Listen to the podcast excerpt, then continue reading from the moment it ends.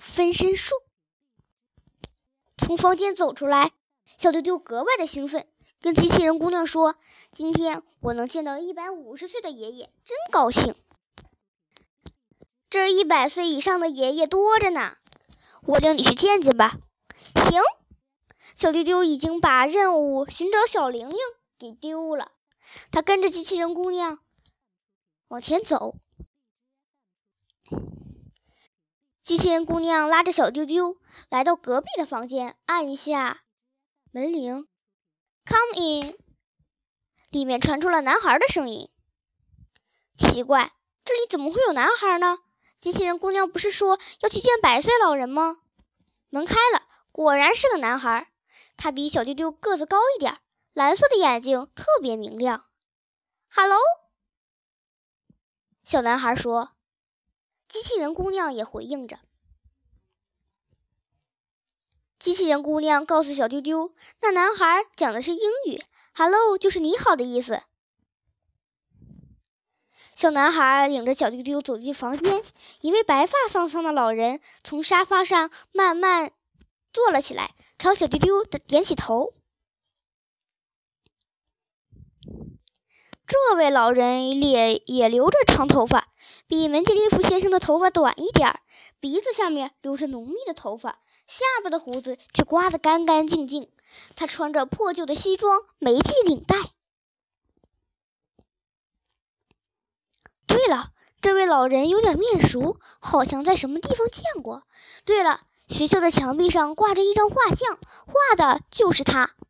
我叫小丢丢，我叫阿尔伯特·爱因斯坦。机器人姑娘翻译着：“哦，爱因斯坦，大名鼎鼎的科学家。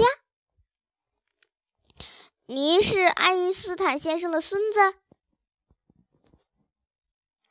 这一回，小丢丢已经懂得称大科学家为先生，而不叫老爷爷同志了。不不，我也是爱因斯坦。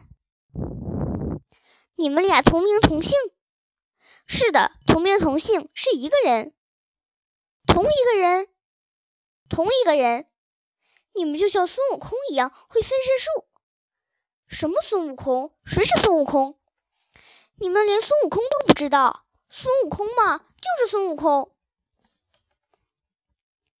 爱因斯坦老爷爷，您是独生子吗？小小丢丢向大的不得了的大科学家提提出了一个很奇怪的问题。独生子？什么叫独生子？大科学家居然不知道什么是独生子。小丢丢挺聪明，他换了个角度。你有哥哥吗？没有。你有姐姐吗？没有。你有弟弟吗？没有。你有妹妹吗？哦，我有一个小妹妹。我是在一八七九年三月十四日上午出生的。我妹妹玛雅是在一八八一年十一月十八日出生的，她比我小两岁。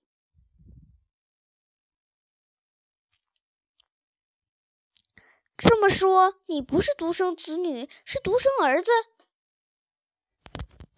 请问小丢丢先生，独生子女和独生儿子有什么区别？堂堂大科学家居然向小丢丢请教，这个嘛。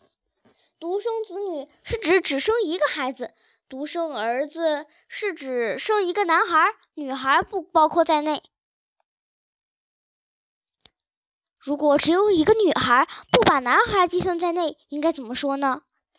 应该叫独养女儿。小丢丢的回答使大科学家笑个不停。爱因斯坦老爷爷。您是独生儿子，小时候的脾气好不好？老爱因斯坦摸了摸胡子，指着小爱因斯坦说：“关于这个问题，请他答复，他记得更清楚一点。”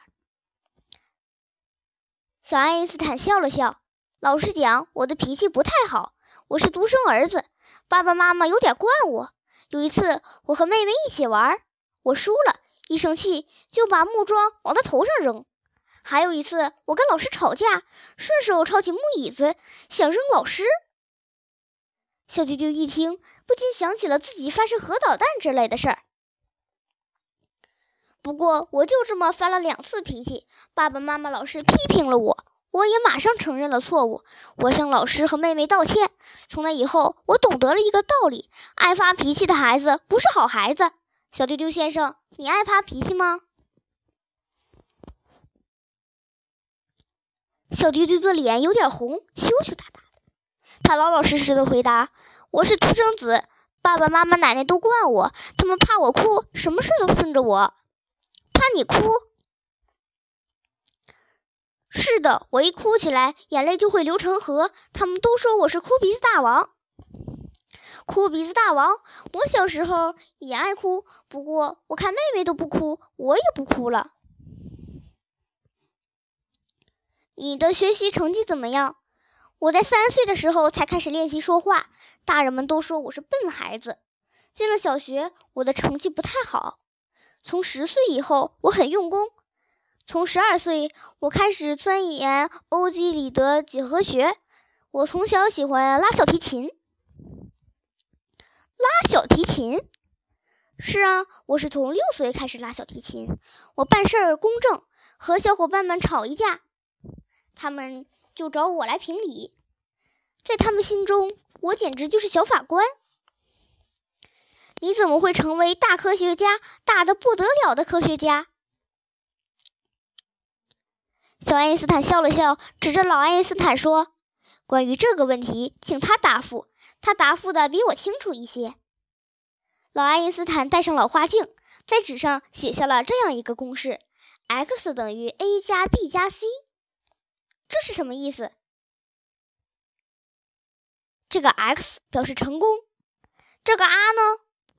小丢丢认识汉语拼音，把 a 念成了 r。a 代表劳劳动，波呢？b 代表正确的方法。那这个科呢？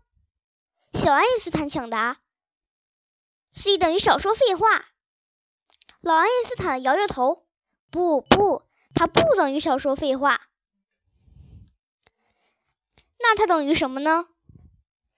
老爱因斯坦摸了摸小丢丢的脑袋，笑着说：“c 等于不哭鼻子。”